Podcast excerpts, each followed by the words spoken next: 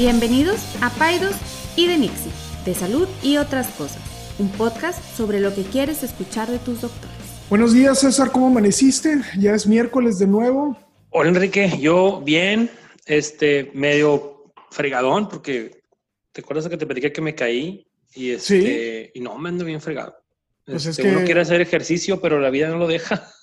Es que entre más alto caes, caes más duro. Sí, oye, no, de veras que sí. Estaba corriendo a las 6 de la mañana y, me tropecé y me di, pero un cuartazo horrible. Tengo todas las manos deshechas, las rodillas. mal, mal, mal. Ya a esta edad, si te caes, te quiebras. Sí, ya. Yo, ya me iba a hacer una radiografía de cadera a ver si no me rompí, quebré la cadera. Oye, yo, este, yo, estoy, yo estoy haciendo este eh, ayuno intermitente. O, mejor conocido, ando de genio toda la mañana. Híjole. ¿Cuántas horas? Pues son 8 por, por, las que quedan, 8 por 16. 12, güey. 12, 16. Parece una eternidad. Pero no, no, no, no está. No está ah, no, 16, 16. Sí. Sí. 16, perdóname. No, no, bien más las matemáticas ahorita. Oye, mm, bien, fíjate que ya tenemos un año, ya, ya el episodio de aniversario estuvo muy bien. Digo, nomás haciendo un rápido recap. este, la gente no sabe, pero eh, ahí tú por ahí tuviste ahí un como medio ahí episodio de como de estrés, ¿verdad? Porque sí. platícanos tantito. No, pues me quedé, me quedé un poco trabado ahí, lo que lo mencioné ahí mismo, ¿no? Eh, fue como muy abrumador, no, no, yo no esperaba eso, ¿no? A lo mejor me doy cuenta, me dio como pena, ¿no? Eso sería lo que utilizaría si me supiera diferente. Eh, me sentí muy, como muy halagado y sí me trabé, o sea, no estoy acostumbrado o sea, sí estoy acostumbrado a hablar en público, lo hago todos los días y con la parte docente, pero no sé, la comunicación fue muy interesante, muy bonita. Hubo gente también que todavía después me escribió y me dijo que, que apreciaba mucho lo que estábamos haciendo y, y lo, que te, lo que dijiste el otro día. O sea, yo pensé que estábamos jugando. Eso es la... Sí. y ahora me le digo, a ver si no me trabo ahora por, por esta, esta gran responsabilidad que siento, ¿no? Este, pero bien, bien, bien. No, eh, muchas gracias a las personas que estuvieron conectadas, a las personas que nos mandaron un chorro de mensajes que no pudieron estar en la grabación.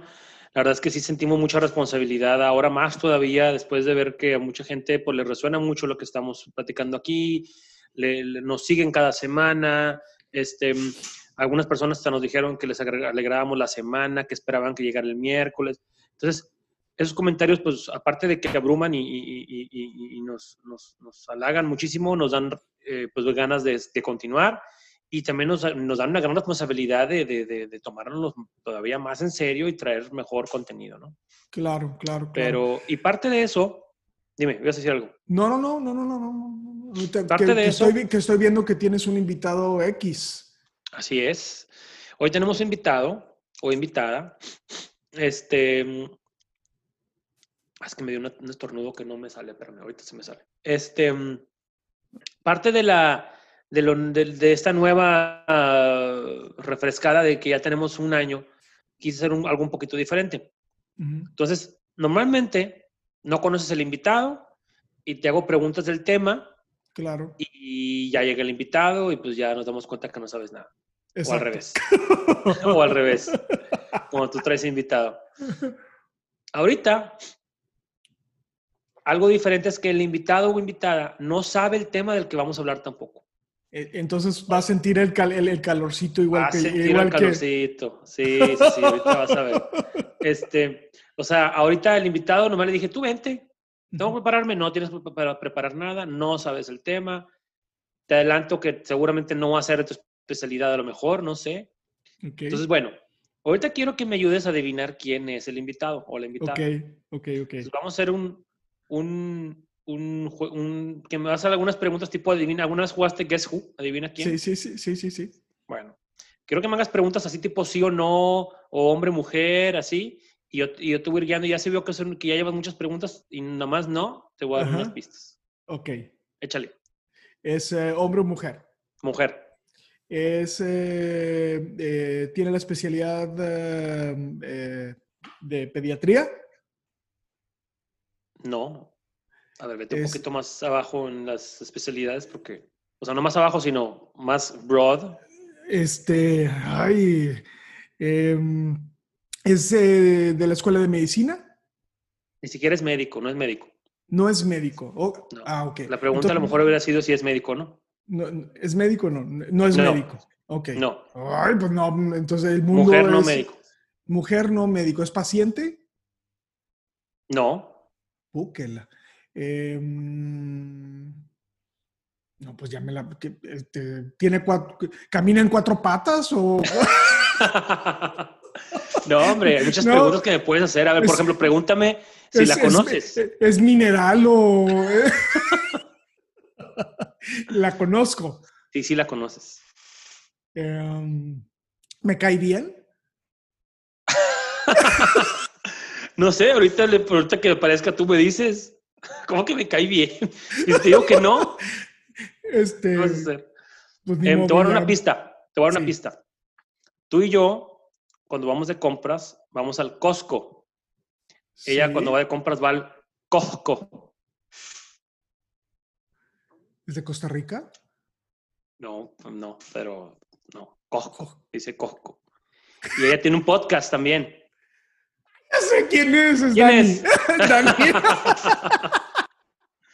Sí, es Dani Cárdenas, que ya nos va a prender su cámara y su micrófono. Y nos va a regañar porque nos burlamos de su acento. Yo, yo te dije eso, César. Todo lo que digas Hola. se lo usado en tu contra. Hola, hola, Dani. No, sí me cae bien. Me tienen atacada de la risa, no puede ser. ¿Cómo estás, Dani? Hola. Muy bien, muy bien. Me, me hubieras dicho, me hubieras dicho, eso es una mujer muy guapa que conoces. Y ya, ya hubiera dicho. Ya con nomás una. Ya, pues. con ya. Con eso hubiera dicho.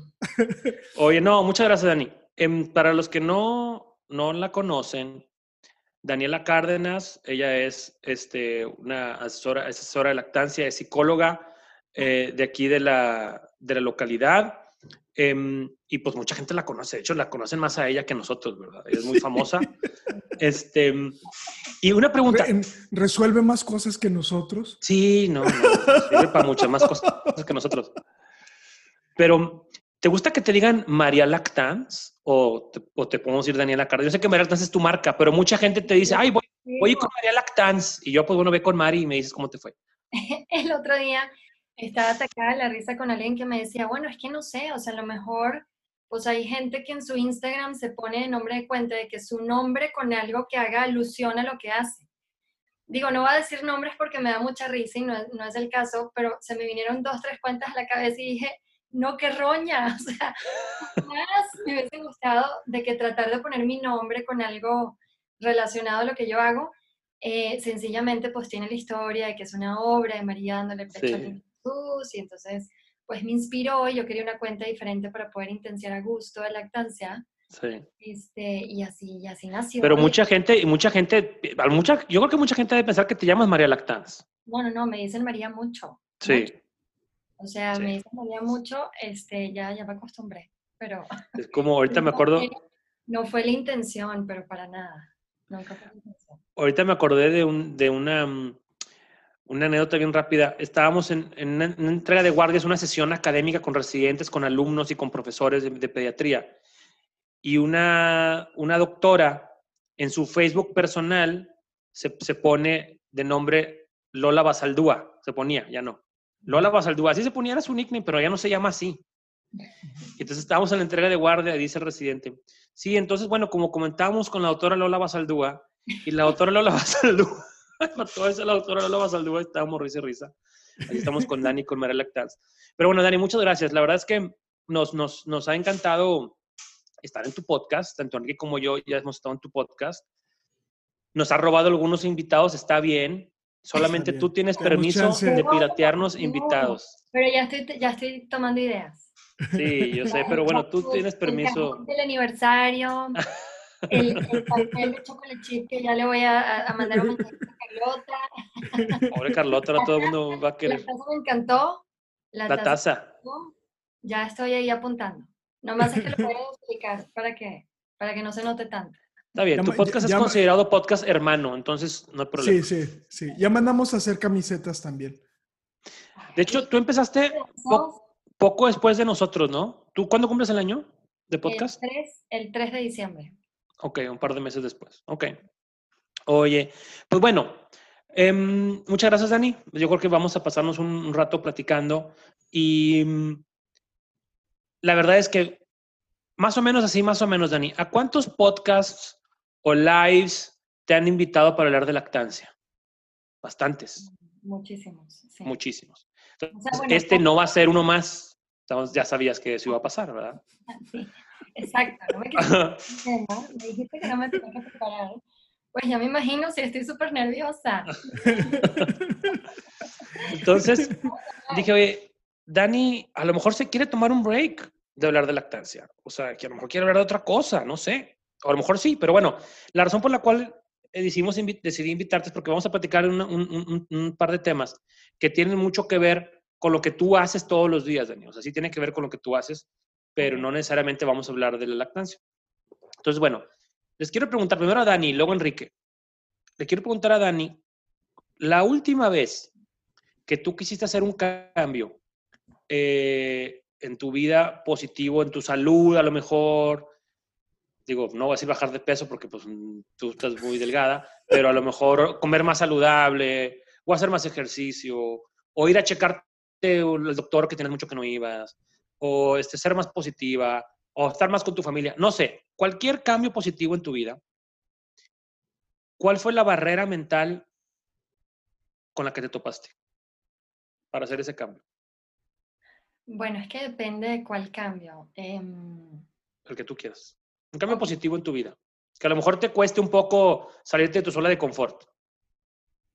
Pues yo creo que la meditación, que tengo que por cierto, porque sí, como que establecí en una época muy bien el hábito y, como que sí sentí todos los efectos positivos y ya lo he perdido un poco en la pandemia, la verdad.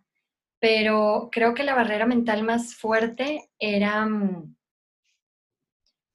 pues era mi propia mente, era, era como autosabotearme en el proceso de, pues de pensar que no lo estaba haciendo perfecto. Y creo que ahorita que lo estoy diciendo, ahorita que lo estoy pensando, creo que es em, una barrera muy común eh, sentir que tener como emociones negativas por pensar que no lo estás haciendo suficientemente bien y como entras en ese círculo vicioso en donde de alguna manera pues te criticas, ¿no? De que, no, qué mal.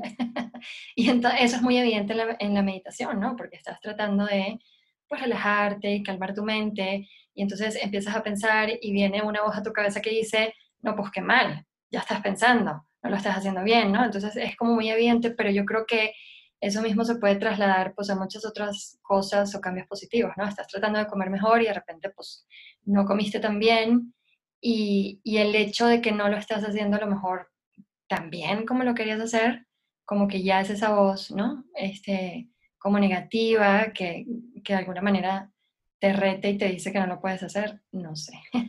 Sí, bien hecho, bien dicho. Ahorita vamos a platicar un poquito de las barreras mentales y ahorita tú dijiste una de esas que es actitud pesimista o negativa, ya sea llámese autosaboteo o llámese este, simplemente no querer hacer las cosas.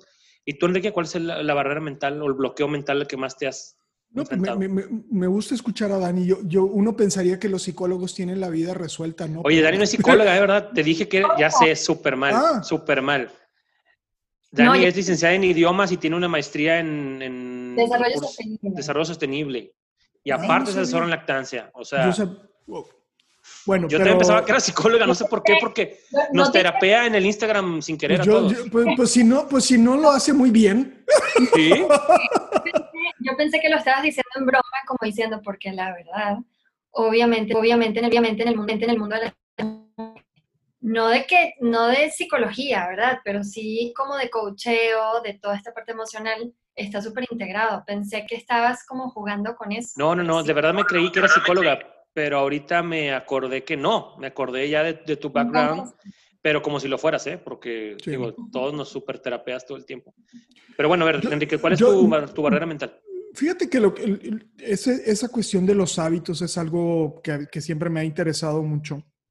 Eh, he leído algunos libros, hay un, libro que se llama The Power of Habit o cosas de ese. eh, he leído varias cosas en relación a eso. Yo, creo que una de las cosas que yo trato de hacer conmigo y con mis pacientes es, eh, y creo que hay una diferencia entre un hábito y una práctica, y la práctica tiene que ver más con el concepto de, de seguir intentando. Entonces, mucho de lo que, como le digo a los pacientes, es ser un poco compasivo contigo mismo. O sea, es, vaya, eh, todo el mundo empieza la dieta el lunes y el martes falla. Y entonces le digo, bueno, pero el miércoles es otro día, ¿no? O sea, puedes volver a empezar. No, no, no seas tan duro contigo mismo. Y esa parte de ser un poco más compasivo, creo que me ha permitido eh, retomar y no sabotearme yo mismo, de decir, por ejemplo, ching, ya la regué, ya, pues a la fregada toda la semana, ¿no? O sea, yo digo, ok, la regué hoy, ahorita, pero todavía quedan varias horas o todavía quedan varios días o, mañana es un nuevo día. Eh, eh, mañana puedo volverlo a intentar. Entonces, creo que definiría como la parte de compasiva, de, ok, no seas tan duro, eh, todos los días es una lucha, todos los días hay ambivalencia, todos los días tomamos decisiones que son buenas y malas. Nada, pues volver a tomar decisiones, eso sería, sería una. Y la otra cosa es, fíjate que lo decías ayer, César, de esta, esta cosa que yo tengo de intentar muchas cosas, ¿no? Cada vez que yo hago eso, me estoy reinventando y eso me encanta. O sea, es la gente lo ve como, ah, Enrique toma muchos hobbies y luego los olvida. Y, y sí es cierto, pero, pero también a la vez, si tú me preguntas, soy un experto en motocicletas, soy un experto en fotografía. Eso es muy sangrón, pero. Digo, comparado con la persona promedio, sí. Sí, pero, pero entonces yo creo que incomodarse, reinventarse, te hace ser un mejor humano. Entonces, no sé si lo expliqué bien, pero ese Sí. es más o menos sería el ejemplo de lo que digo. Sí, No sé si puedo agregar algo. adelante. Ahorita que estabas diciendo eso, este, Enrique, estoy pensando que es súper importante todo eso que hablas de la, de la autocompasión y, y juntándolo un poco con lo que yo decía de eh, como esta tendencia natural cuando somos duros con nosotros, como que eh, es ese tema del juicio y de la crítica que de alguna manera corre como una manera muy automática y muy inconsciente. Entonces siempre es como el punto de detenerte, ¿no? Eh, muchas veces el juicio viene como automático y ese juicio que hacemos con los demás lo hacemos, lo tendemos a hacer normalmente más duro con nosotros.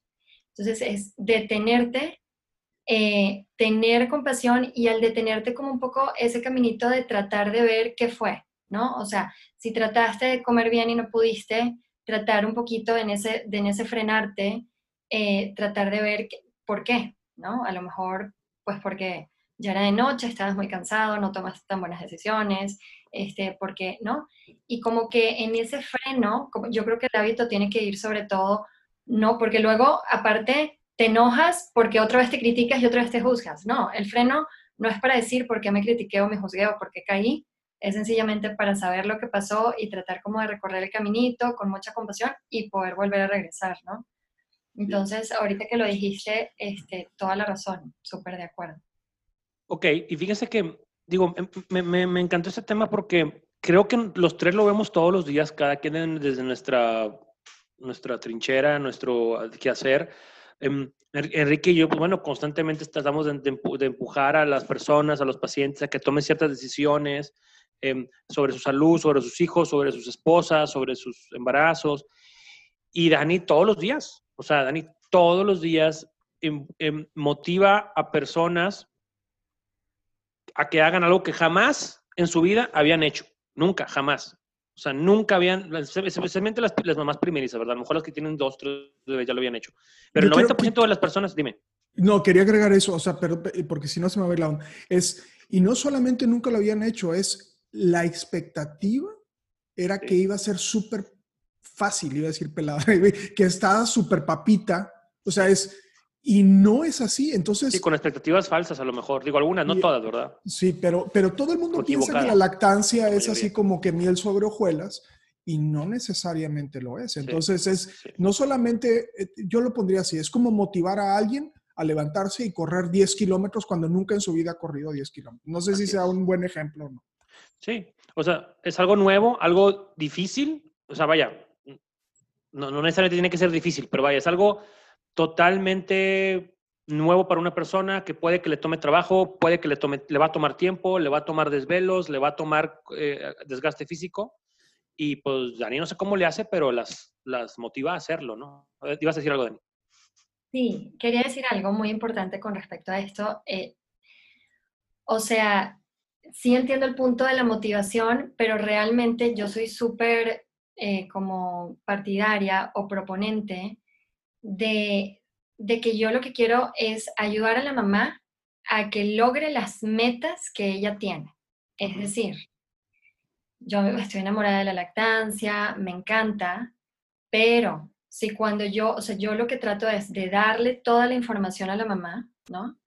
Este, tienes estas opciones, pros y contras, eh, esta es la razón por la que se recomienda esto de manera formal, y al final tú vas a tomar las decisiones de qué quieres hacer tú eh, con esto, ¿verdad? Y si al final tu decisión es, pues resulta que yo no quiero lactar exclusivamente, por ejemplo, ¿verdad? Porque resulta que yo quiero que alguien me lleve en la noche y yo le quiero dar fórmula en la noche a mi bebé, pues adelante, ¿verdad? Yo creo que mi, como mi pasión es que las mamás puedan tomar esas decisiones sobre la base de información científica confiable porque ese es un problema, que no hay, que, que toman las decisiones sobre base de información que no es correcta, ¿no?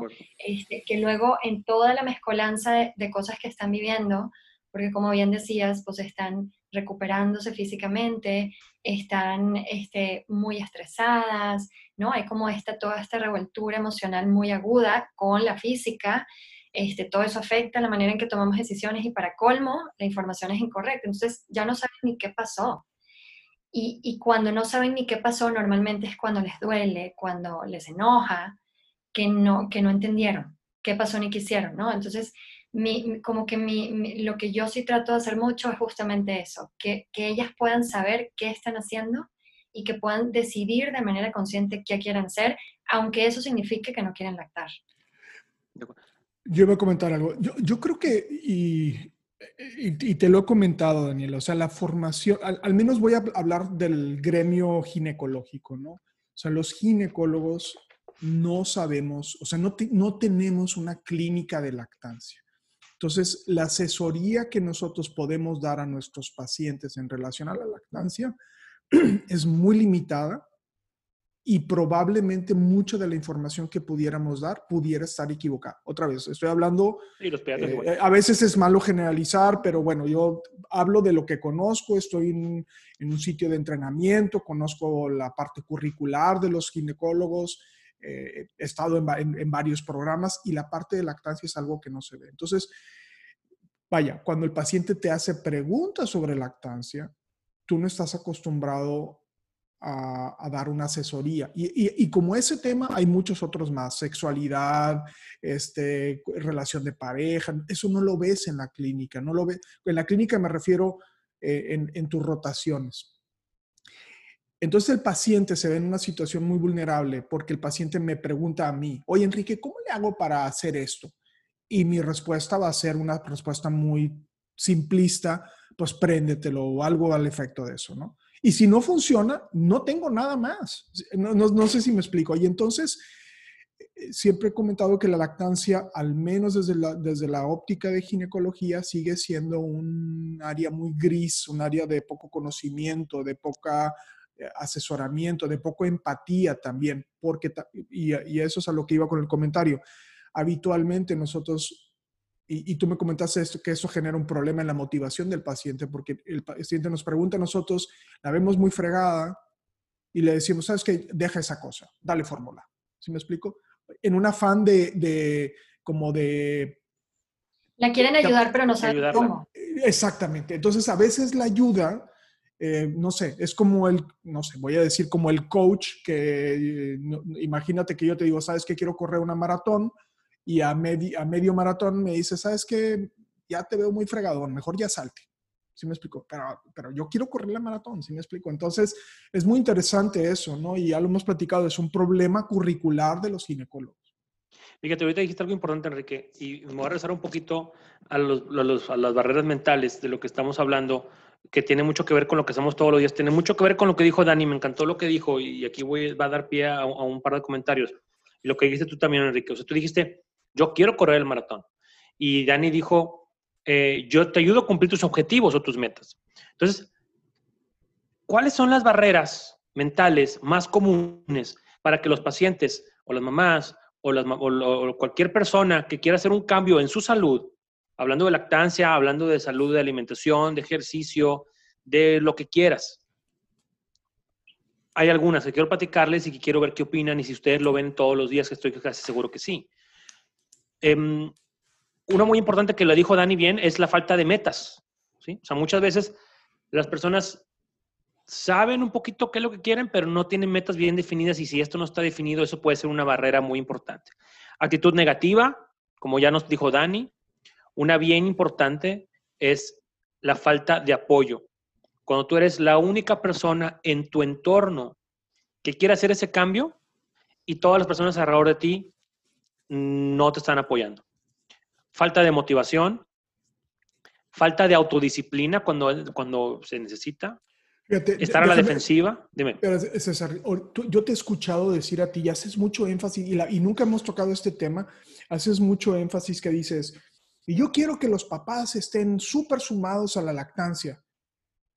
Y fíjate, y yo casi siempre les digo, es que no vas a poder ayudar en esto. Yo les digo a los papás, me, explico, no, pero, pero, pero, pero, eh, fíjate, eh, no lo había platicado contigo porque yo te he escuchado que se lo dices al paciente. Y yo bromeo con eso y le digo, bueno, y pues como tú no puedes lactar, pues este, no puedes hacer nada. Pero estoy dando, ahí está Dani ya tirando. Un mini comentario, no me voy a extender, nada un comentario pequeño. No sabes, Enrique, el nivel de involucramiento de la mayoría de los papás. O sea, a ver, se, se ponen conmigo típico el, el agarre, ¿no? A ver la técnica y siempre se acercan los papás y me dicen, a ver, yo quiero ver y acaba el papá haciendo el enganche. Es más, el papá se para y dice, no, así no. Todavía te faltó esperar a que abriera más la boca. Baja el bebé, no sé qué. O sea, me muero de la risa. O sea, de la risa y de, y en, en, en, plan, qué padre, en plan, qué, qué increíble que, que, las cosas están cambiando de esta manera, porque de verdad no te, pueden, eh, no te puedes imaginar. O el masaje no sé cuál, que para que no se le congestione el pecho y ahí está el papá en la otra boobie. Entonces, ya ves, ves por eso que no quiero yo decir nada de lactancia, porque, eh, eh, o sea, 90% de lo que voy a decir en torno a la lactancia lo voy a estar regando. Entonces, este, pero bueno, ya adelante, adelante. no, no, y es un ejemplo clarísimo que, que nos da Dani de un ambiente de apoyo alrededor de la, del paciente o de la paciente, es bien importante. Entonces, bueno, se lo voy a dar bien rápido. Ya le dije la falta de apoyo, falta de metas, falta de motivación, falta de autodisciplina, estar a la defensiva, orgullo, orgullo es que, pues, ¿qué vas a ver, Dani? la que sabe es mi mamá o es mi suegra. ¿O qué vas a ver, Enrique, verdad? O, el, o el doctor. O el doctor también, sí. sí. O sea, o yo, simplemente, o sea, a veces mis, mis, barreras mentales de orgullo no me dejan. Y la número uno es el miedo. O sea, el miedo al cambio, pues es, es, es, es el más importante. Entonces, no sé, ¿quieren algún comentario de alguna de estas o alguna de estas les, les resonó un poquito más con algún caso? Fíjate, tú sabes que en los últimos meses he estado un poco algo interesado, creo que lo había también platicado con Dani, en relación, leí un artículo en relación al miedo al parto. Y es, es una etiología, o sea, es, es una condición psicológica, es fear of birth. Hay varias maneras de medirse. Pero cuando tú piensas en esto, o, o yo te preguntaría, César, ¿a qué crees que le tiene miedo una mujer que va a parir. Tú ya tienes dos bebés que nacieron por parto. ¿Qué, qué crees tú que tenía más miedo? Hay varios miedos. Eh, el uno pero ¿cuál, ¿cuál diría? Ok. todo el mundo piensa que es el dolor. Todo el mundo piensa que es el dolor, pero ¿sabes cuál es el miedo número uno? El miedo número uno es a perder el control. Y eso se me hace muy interesante. Muy, muy interesante, porque, porque entonces el paciente lo que está buscando es un espacio que le permita tener control. Por eso el concepto, y, a lo mejor estamos all over de, así por todos lados, pero por, por, eso el concepto de parir en casa hace sentido, porque tienes más control de los factores. ¿Sí me explico? Por eso, o sea, los mamíferos, cuando estamos en control, eh, en este caso la, la, mujer pariendo, ¿no? O la hembra pariendo, si, si está en un entorno que no tiene control, se siente atacada, ¿no? O vulnerable. Y eso juega en contra del parto.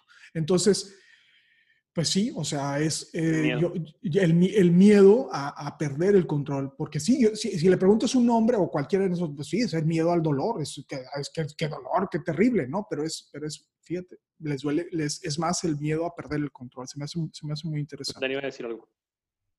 No, wow, es que, a ver, 100%. La, para mí, si me preguntan, obviamente yo ahorita estoy pensando en la lactancia, pero también puedo pensar en, en, en temas de hábitos personales o sea, para la lactancia yo sí diría que 100% limitación número uno, miedo. Y dos, te voy a decir que siento que no hay la expectativa de que vas a perder el control cuando tienes un hijo, en el sentido de que hay, hay una expectativa irreal de que se va a poder controlar todo alrededor del bebé, ¿no? Porque pues ya te leíste tantos libros y ya te dijeron que la rutina es tal y cual y que este, repiten libre demanda, libre demanda si se prepararon, porque obviamente si se prepararon esa es una de las recomendaciones, pero no entienden lo que eso significa verdaderamente. También por todos estos temas culturales, porque no, no, no hemos sido una cultura que, colectivamente hemos lactado, entonces no entendemos cómo funciona, lo queremos tratar como fórmula y biberón y es otro rollo, es, es muy diferente. Entonces, como que hay como esta expectativa de que todo se va a poder controlar. Y bueno, sí, de repente va a llorar y bueno, sí, de repente no voy a saber qué tiene, pero, pero no, o sea, cuando nace te das cuenta de que reta esa, eh, ese sentido de control que creías que ibas a tener, pero de una manera exorbitante. Además, te sientes como con ese miedo porque pues es tu bebé y lo quieres cuidar y no quieres que le pase nada malo con mucha responsabilidad, más todo el tema pues físico, hormonal, etcétera, etcétera. Entonces, yo sí veo este, esas dos cosas como unas limitantes eh, muy importantes y definitivamente para los hábitos personales también, ¿verdad? Sin duda. y... Déjenme les hago una pregunta y, está, está, muy interesante esto y, creo que todos queremos participar porque el, porque el tema está muy interesante, César. Eh, ¿Qué piensan ustedes, y, sin criticar, pero eh, quiero, ¿qué piensan ustedes de este concepto que se repite con mucha frecuencia? Es, los humanos tenemos cientos de miles de años pariendo y lactando, no necesitas prepararte para eso. ¿Sí me explico? O sea, es, esas clases, esas clases huchas y esas, eso no sirve para nada. ¿Por qué? Porque los humanos tenemos, es natural. Nosotros lo podemos hacer sin asesoría de nadie. ¿Qué piensas de eso? ¿Qué piensan de eso? Dani, adelante. ¿Yo? Ok. Em, el claro que es natural y claro que es instintivo, ¿verdad? Está en nuestras células. Nada más lo que, lo que interfiere y lo que genera problemas es la cultura el ambiente. moderna. O sea, todas las prácticas, la realidad. Yo sé que sueno extremista cuando digo que la cuna es un invento moderno. El cuarto del bebé hermoso es un invento moderno.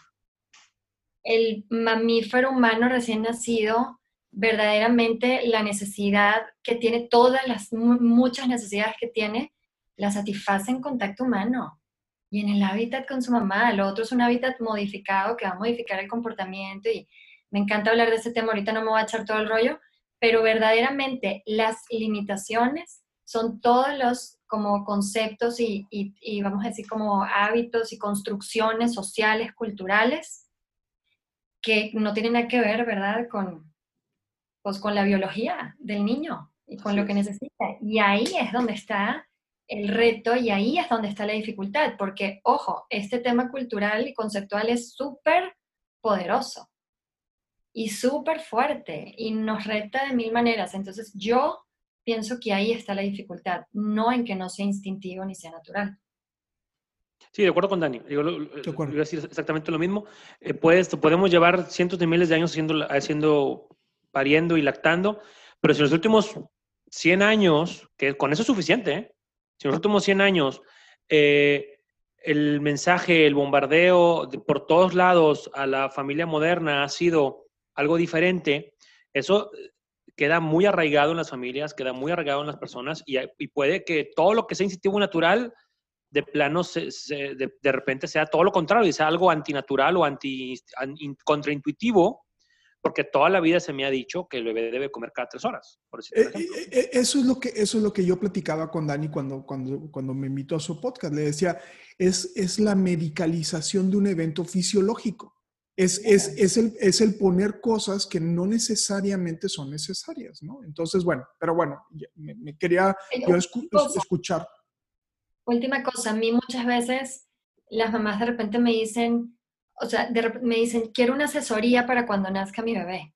Y yo le digo, oye, pero mejor toma un curso antes, como para que tú identifiques cuáles son las cosas importantes, porque muchas veces, o sea, pasan 24 horas, 48 horas, en donde si no se identificaron ciertas cosas, depende del equipo médico, depende del pediatra, depende del ginecólogo, aunque tú no participes tan directamente ahí en, la parte de lactancia, pues haces posible partos.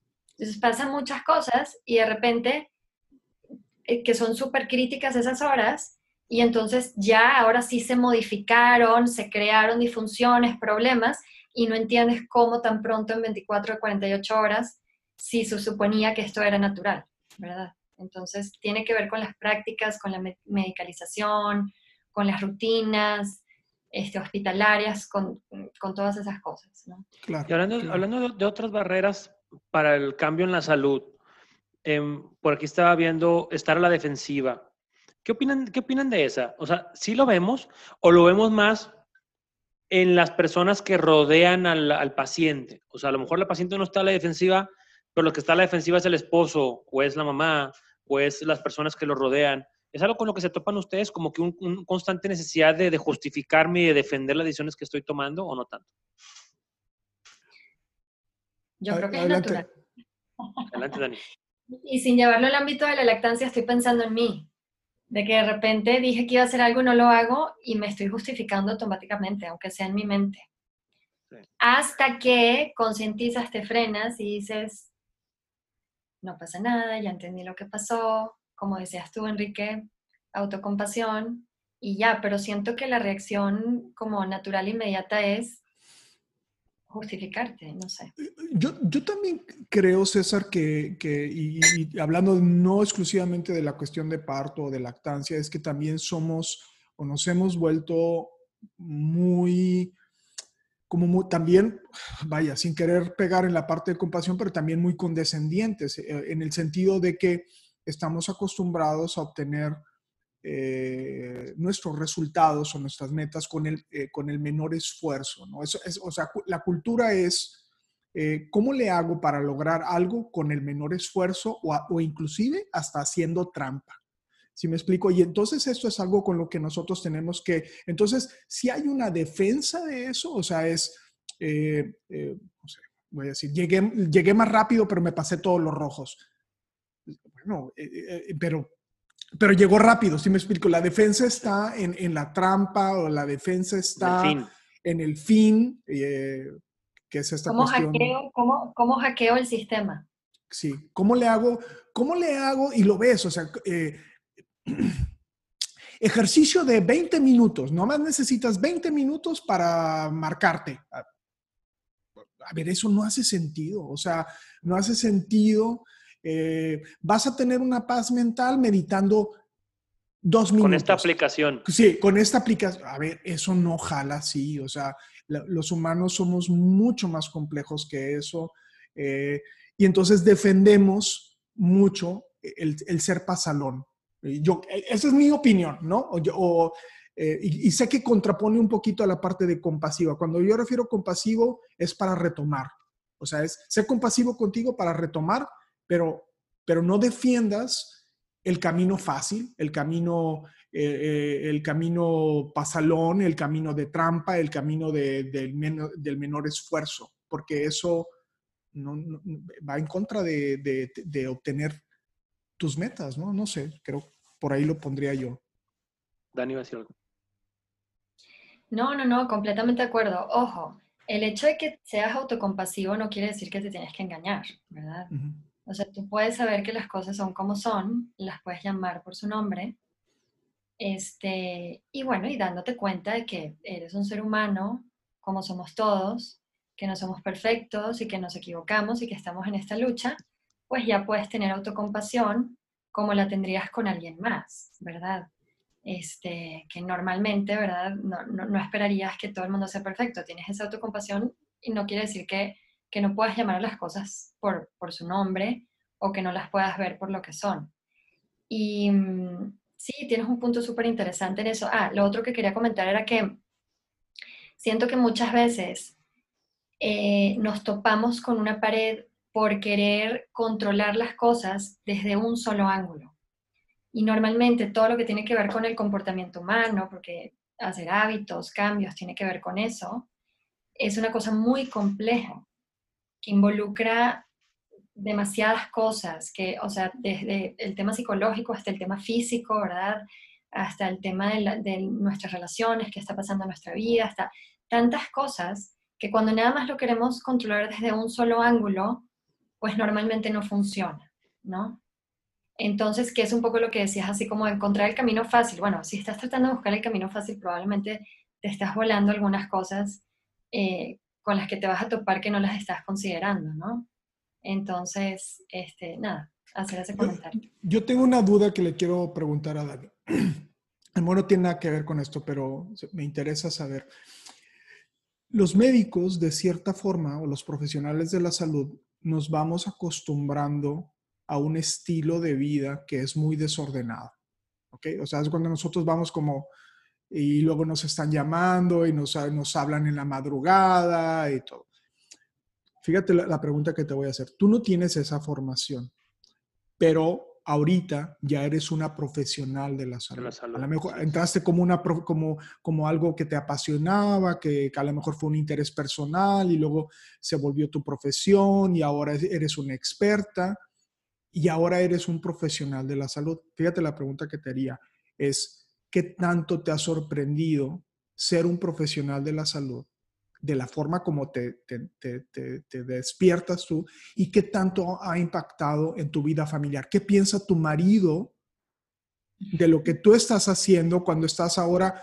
Porque asumo que eres igual que un pediatra. ¿no? Que te están llamando. teléfono. No, no, no, no, no, pero eh, sí, me refiero a en el sentido, no, no en el sentido profesional, pero... Bueno, no, estás preguntando, ajá, que si de repente me, me marcan a deshoras o así. Sí.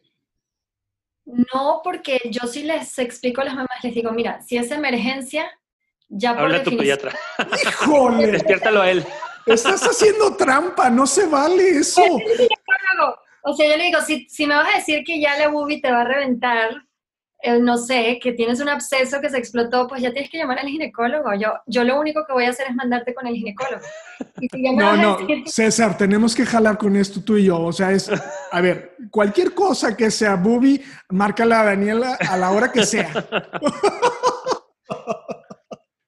Sí, entonces, digo, esa parte de horas no, pero el tema de trabajar con, con personas, y el tema de, de, cuando lo haces con vocación y cuando lo haces este, como eh, eh, desarrollando un verdadero interés y una verdadera empatía y una verdadera este, compasión por este, las personas pues, a las que estás acompañando y a las que estás ayudando, guiando, ¿no? Este, pues sí, verdaderamente te, te, te absorbe. O sea, yo sí estoy mucho tiempo contestando mensajes, este, mando audios súper largos explicando. Llamadas, por ejemplo, trato de no contestar porque se convierten fácilmente en una cita de 40 minutos, ¿verdad? Entonces, por eso no lo hago, pero, pero sí estoy contestando muchos, muchos, muchos mensajes. Me paso una buena parte del día en eso, o, o si de repente yo trato de no saturarme de asesorías porque si me saturo, ya llega un momento donde no las doy bien, porque si es algo, es muy largo, no es una cita médica, es otra cosa, este, es, es diferente y entonces trato de no dar tantas porque no quiero bajar la calidad del servicio que doy. Pero a veces, si alguien me llama en problemada y, y de repente llorando o así, por favor, estoy desesperada, yo entiendo lo que eso significa. Entonces, igual sí me puede pasar que de repente aviento lo que estoy haciendo o me estreso de más o el otro día no comí por ir y, meter la asesoría ahí donde pude porque quiero dar esa milla extra, ¿no? Mi esposo, en ese sentido, es súper apoyador. O sea, súper, súper apoyador. Este, 100% de que no ve. Este, no, si yo me quedo con los niños, no, si yo, le entro, yo te ayudo. O sea, es súper, súper apoyador conmigo. En, siempre lo ha sido este, con todo lo que tiene que ver con, con lo que yo quiero hacer de estudios, de, de, trabajo, de lo que sea. Entonces, como que en ese sentido sí hacemos buena mancuerna y, mm, y, y pues, pues sí, pues eso. Wow. Y, y, parte de la cual, la cual quise invitarte es porque, bueno, obviamente tú eres un profesional de la salud como todas las personas, o casi todas las personas que han estado en este podcast. Eh, y te, y te enfrentas a los mismos retos que nos, que nos enfrentamos nosotros. obviamente con sus respectivas diferencias y toda, toda proporción guardada y lo que tú quieras, pero atiendes personas, te topas con las barreras que esas personas tienen, con las limitantes que ellas tienen y chocan con las limitantes que tienes tú también. O sea, porque nosotros también cuando damos un servicio tenemos un chorro de limitantes y puede que esa paciente algo dijo, algo hizo que de plano no acabas de hacer clic con ella, o no acaba de caerte 100% bien y eso puede de repente eh, bloquear lo que tú le quieres decir. Entonces, eh, es parte de tratar con personas, ¿no? Es que, mira, César, eso que dices es demasiado importante. Yo siempre hablo del coaching para la lactancia, porque el coaching eh, es, es, para personas sanas, o sea, es una herramienta, son herramientas como súper sencillas, súper prácticas y súper aplicables. Y una de las cosas que a mí me ha regalado el coaching es saber que cuando una persona reacciona de cierta manera o de repente te dice algo o lo que sea, eso tiene que ver normalmente con, con temas de la persona y no contigo y hacer esa diferencia y estarte trabajando o que a lo mejor te dijeron algo que en verdad no estuvo mal, pero que por algo que tú traes de quién sabe dónde, te picó un botón y te ofendiste o te, este, ¿no? Te, te eh, se fue contra tu ego o lo que sea. Y el hecho de que tú te puedas detener y darte cuenta y soltarlo. Y en vez de enojarte, ver a esa persona con empatía por el sufrimiento en el que está o por lo que trae, es game changer. O sea, te cambia la vida y de verdad es súper importante. Yo como paciente me he topado con doctores que digo, por favor, que vaya a terapia. Literal, ¿verdad? ¿El doctor o la paciente? El doctor. El doctor. El doctor. El doctor. Literal, claro te das cuenta perfecto, porque, porque sí, o sea, esto no es nada más de que, ay, es que los pacientes necesitan y pobrecitos y terapeutas, somos, o sea, estamos, eh, cuando estás trabajando con alguien, bueno, hay algo que se está tratando de hacer, hay, hay, hay un servicio, hay un procedimiento, hay lo que quieras, pero al final somos seres humanos todos. Te voy, a poner, te voy a poner en aprietos. ¿Dónde has encontrado más soberbia? ¿En la ginecología o en la pediatría? Ándale, me gusta esa palabra. Me gusta esa pregunta. ¿Quién es más soberbio? Persona, no con el, no con el ámbito. ¡Híjole! No, si Dani sabe zafar. Era pediatría, la respuesta es muy sencilla. Pediatría, obvia, obviamente. Oye, pues bueno, y, ya para terminar, em, quisiera que me, que me platicaras, Dani, y obviamente Enrique también tendrá algún comentario sobre la última barrera mental para la salud o el cambio en la salud, que es la falta de disciplina. Entonces, yo te quiero preguntar, Dani, ¿tú consideras, puede ser en la lactancia, que es lo que tú haces, ¿verdad? Pero con cualquier otro aspecto, que, que todo cambio positivo en tu vida va a ocupar disciplina? ¿O puede ser un cambio que no, que no importa si, si, eres, si no eres disciplinado o si no generas una disciplina? Bueno, el otro día puse en mi Instagram para que vean que el Instagram, cuando, cuando ves el contenido correcto, puede ser bueno, según yo.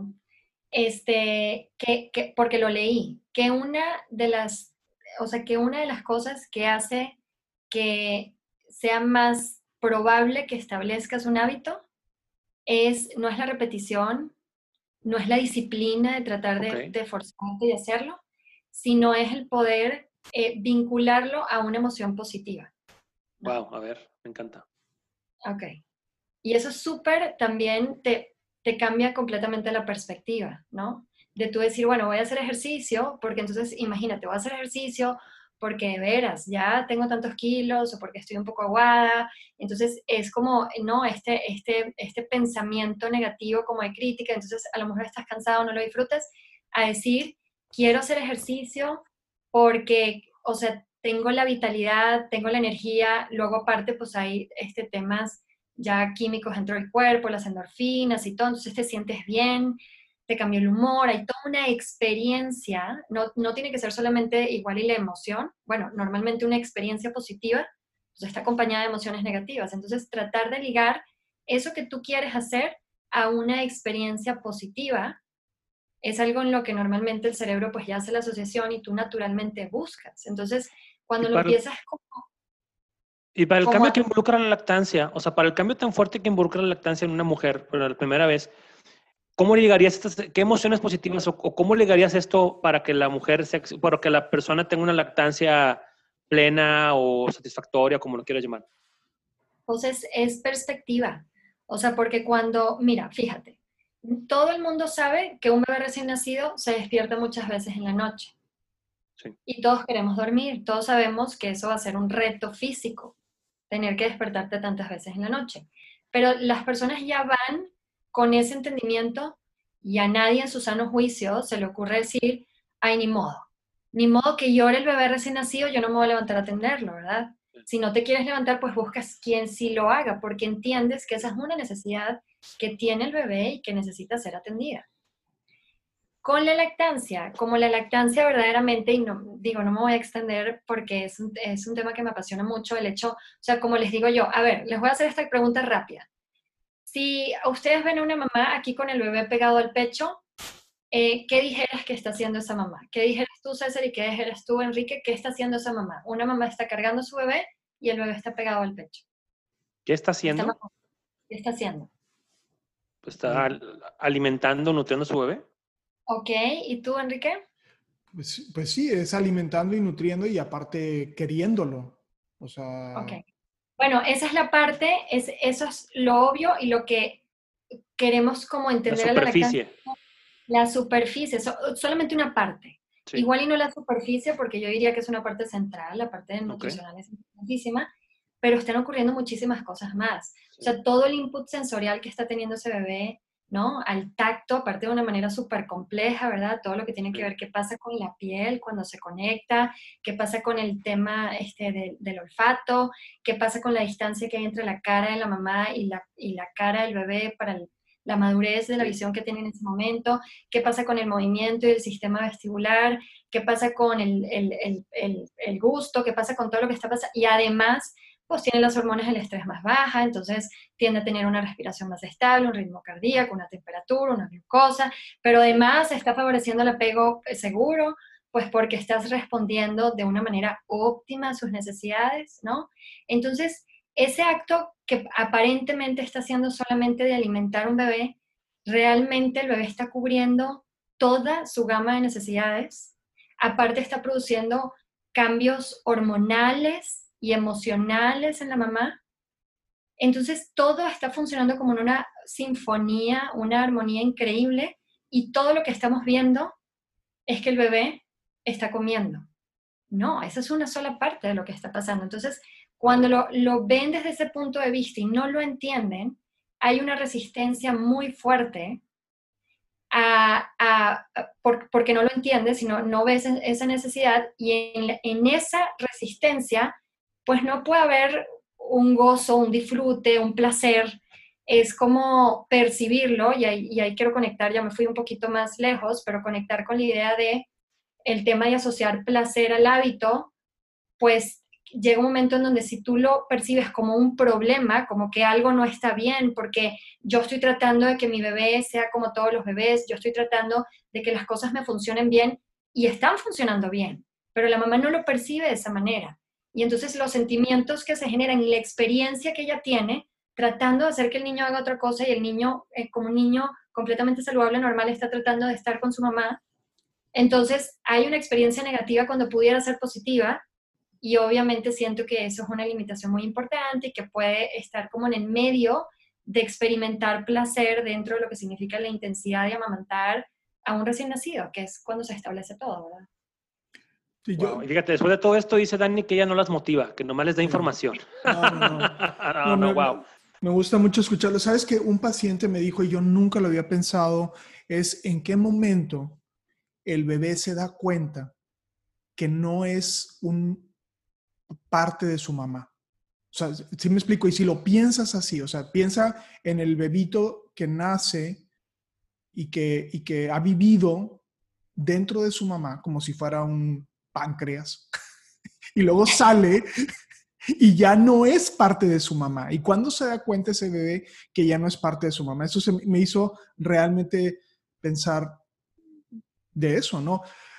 Yo, en relación a lo que decía César, y agregando a lo, que, a, lo que ya muy bien puso Dani, es, creo que también hay una, hay alguien, y no me acuerdo quién lo mencionó, hay una idea de que la repetición o sea, alguien de que creo que siempre ponen el ejemplo de que si tocas 10.000 horas de violín vas a ser nivel experto. Y esto se ha comprobado que no necesariamente eso es cierto, porque uno puede estar haciendo las mismas cosas, incluyendo los errores, sistemáticamente y puedes no avanzar a tu meta. Entonces, aparte de lo que mencionaba Dani de hacer asociaciones de emociones positivas, la asesoría hace que una persona también pueda avanzar mucho más rápido que estarlo repitiendo cientos de miles de veces. ¿Sí me explico? O sea, es, no es nada más el tiempo o el esfuerzo, sino también es un esfuerzo eh, como dirigido o, o, ¿no? Y ese es el rol de los profesores, de los motivadores, de la gente que es, a ver, lo estás haciendo así, pero acomoda tu mano de esta forma, ¿no? Y eso entonces te va a dar mucho más kilómetros, ¿no? Entonces, eh, eso se me hace muy interesante porque estamos muy acostumbrados a que, a ver, repítelo, repítelo, repítelo, habla así, así, así, así. No, lo, siempre lo he dicho, o sea, lo, decimos en medicina, no es, no es que ese doctor tiene mucha práctica o tiene mucha experiencia. Pues puede ser una mala experiencia, no necesariamente lo que lo esté, porque lo ha hecho cientos de miles de veces, quiere decir que lo está haciendo bien. ¿no? Entonces, bueno, ese, ese sería mi comentario en relación a disciplina. Sí, y, me encantó que, que, Dani lo puso de una manera que a mí me cambió mucho el paradigma, ¿no? De, de, no necesariamente es una cuestión de disciplina, sino es una cuestión de cómo abordas tú lo que tienes que hacer. Este, y bueno, parte, digo, ya para cerrar, eh, la intención de esta plática era, pues, reflexionar sobre cuáles son las, las, limitantes, las barreras que tenemos nosotros. O sea, estamos hablando de nosotros tres y de los pacientes que vemos, eh, pues para hacer realmente un cambio, ¿no? Y a veces de, de, detectarlas como médicos o como profesionales de la salud, como Dani, nos, nos puede ayudar a, pues, a, saber cómo le podemos, hágame la redundancia, ayudar mejor al paciente, ¿no? Entonces, siempre, Dani, nos gusta terminar con qué llevarnos, ¿no? O sea, ¿qué le recomendarías tú a la gente que nos escucha para poder detectar estas limitantes o estas barreras mentales, bloqueos mentales que le pusimos de título? Eh, y, y, cómo, y, cómo sacarle la vuelta o cómo, cómo, cómo realmente tomar un cambio Puedes agarrar el ejemplo de la lactancia, claro que sí, y tomarlo de frente y realmente hacerle, hacerle, hacerle cara a algo que, es totalmente desconocido para ti o nuevo. Bueno, yo siento que todo tiene que ver con la perspectiva, 100%. Entonces, voy a poner otro ejemplo que no sea la lactancia. Eh, por ejemplo, levantarte temprano. Tú lo puedes ver como un sacrificio y como un una privación de que, chin, me tengo que levantar a las 6 de la mañana o a las 5 de la mañana y no puedo dormir tanto, o lo puedes ver como un aprovechamiento de tu día, lo puedes ver como me levanté temprano, no me va a rendir más, voy a poder hacer y todo lo que, lo que acompaña ¿no? a esa experiencia. Entonces, todo está en la perspectiva que le des. O sea, todo lo que hacemos, si tú, si por ejemplo tú dices, voy a hacer dieta, o bueno, ni siquiera me gusta utilizar la palabra dieta, pero voy a no comer las cosas que, saben rico pero no son saludables, porque de veras ya me engordé y porque yo no tengo remedio, ¿no? Como este juicio otra vez, falta de compasión, etcétera, a cambiar el chip y decir, quiero nutrir a mi cuerpo, ¿no? O sea, quiero tanto mi cuerpo, gracias cuerpo, que te quiero nutrir y que te quiero tratar bien y que me quiero sentir bien y que quiero buscar esta vitalidad. Efectivamente, eso es, como un, una, un, un enfoque como mucho más amoroso que de miedo y de crítica y no. Y entonces, en la medida en que lo haces, porque esa motivación es muchísimo más positiva y tú experimentas los cambios positivos, porque aparte, pues normalmente te sientes mejor o pierdes peso o tienes más energía, etcétera. Entonces ya empiezas a tener una experiencia positiva asociada a eso. Cuando empiezas a comer mal otra vez, ya no te sientes tan bien. Y entonces ya regresas, ¿no? Y te acostumbras como a estar en ese este, y entonces yo creo 100% que siempre que alguien quiera como cambiar un hábito o hacer algo positivo, eh, tiene que ver, o sea, empezar por el cambio de perspectiva, eh, creo que es algo que, que, contribuye mucho y que, que, te puede ayudar mucho. de acuerdo. Y la verdad es que me encanta siempre escucharte en, Instagram, en, tus videos que subes de, cómo abordas la, la, pues la cuestión de, del cambio, de, de, del miedo, de la inseguridad. Entonces, por eso quisimos invitarte porque tienes mucho que decir al respecto de este tema. te agradezco, estoy seguro que Enrique también está, estás medio sin palabras de todo lo que nos platicas y cómo nos cambias el paradigma de tantas cosas. Este, Enrique. Yo, yo, pensé que ibas a decir que te gusta escuchar a Dani porque te gusta su acento exótico, este playero. Playero. No, no, no. A mí eh, hablábamos el, último podcast sobre, sobre más que ser, eh, y no voy a decir la palabra, pero eh, famosos o estar ahí, ¿no? Es, es esta capacidad de conectar, ¿no? Y, y, creo que eso es lo que me está gustando más de esta actividad, es, es, es hacer nuevos amigos, es eh, eh, aprender nuevas cosas. Uno piensa que la, soberbia hace pensar que los que estamos haciendo el podcast somos los que sabemos más, pero realmente sentarnos, escuchar, eh, ver la perspectiva de alguien más, hacer estos procesos de introspección que finalmente quizá ese es el objetivo del podcast o uno de los objetivos del podcast, hace que una persona pueda crecer, ¿no? Y, encontrar esas alianzas y, esta, y conectar, conectar con, con, con, otras personas que, les apasiona lo mismo que a uno, pues es, eh, te hace el día, ¿no? Te, te, te, te, llena de emoción, te, hace, te reitera que no estás loco. Bueno, en mi caso, no sé, César, pero, pero, pero no, yo me siento muy contento y, y fue una muy agradable sorpresa. Yo creo que debería ser Paidos, de Nixie, María Lactance, este... Bueno, yo, yo nada más quiero decir dos cosas. Uno, siempre le pregunto, bueno, no siempre, algunas veces le pregunto a algunos invitados que qué está en su bucket list, ¿no? De que qué quieren hacer antes de que se mueran. Y acabo de tachar hoy una... Vine a de Nixie, yay. soy tipo groupie, super fan, ya saben. O sea, feliz, encantadísima, me encanta, los gozos. Yo soy de esas que espero el, miércoles. Allá estoy a las seis de la mañana escuchando, riéndome. Este, y lo segundo que quería decir es que obviamente esto lo vamos a repetir ahora del otro lado, en María Lactance, pero ahora los tres en María Lactance. Este, claro. Así que, pues. Y ponos en aprietos también, no nos digas de qué vamos a hablar ni nada. Aquí, me cansa total y voy a hacer QAs, ahora sí no voy a ser tan buena como la otra vez con Oye, la vez pasada fuiste súper, súper pasalona con Enrique. Porque me quiere más que a ti. Cuando yo lo quisié sobre lactancia, este, demostró que, que mal, mal, mal, mal. Yo ya me abrí de capa y le dije a Dani, es más, ayer, ayer me escribe una paciente, me dice, tengo este problema, ta, ta, ta. Por favor, pregúntele a Dani y lo que te diga Dani, haz lo que te diga Dani. ya A mí no me busquen para esto. siempre me da risa porque siempre me manda a decir lo mismo y siempre, porque me gusta hacer las cosas muy correctamente, Siempre voy, no, dile Enrique, que Enrique dice que lo que tú dices, bueno, que ya le pregunté. sí, no, no, no. Ya, pues bueno, pues muchas gracias. Sí. A los dos, este, ya nos, ya nos tardamos bastante, una hora, qué padre o más. De verdad es que nos encanta cuando nos extendemos porque quiere decir que estuvo buena la plática. Dani, te agradecemos mucho. Nos vemos la próxima hora en, tu podcast. Aceptar la invitación y el reto cuando tú digas, ahí estaremos otra vez. Este, los invitamos a que, a que nos, nos, nos, sigan en las redes sociales de María Lactanz, de DR Saldívar, de Pediatra César Lucio, para seguir la conversación. Ahí pondremos una cajita para poder seguir la conversación ya que se publique el, capítulo del podcast. Y pues bueno, muchas gracias Dani y estamos ahí en comunicación. Dani, muchísimas gracias. Gracias, gracias, de verdad. Y... Son lo máximo, no solamente de doctores, sino de personas, de corazón. Gracias. Así que muchas Ya no sigas porque le va a dar ataque de ansiedad Enrique como, en el capítulo pasado. me empieza a dar este... Está hiperventilando. Sí, sí.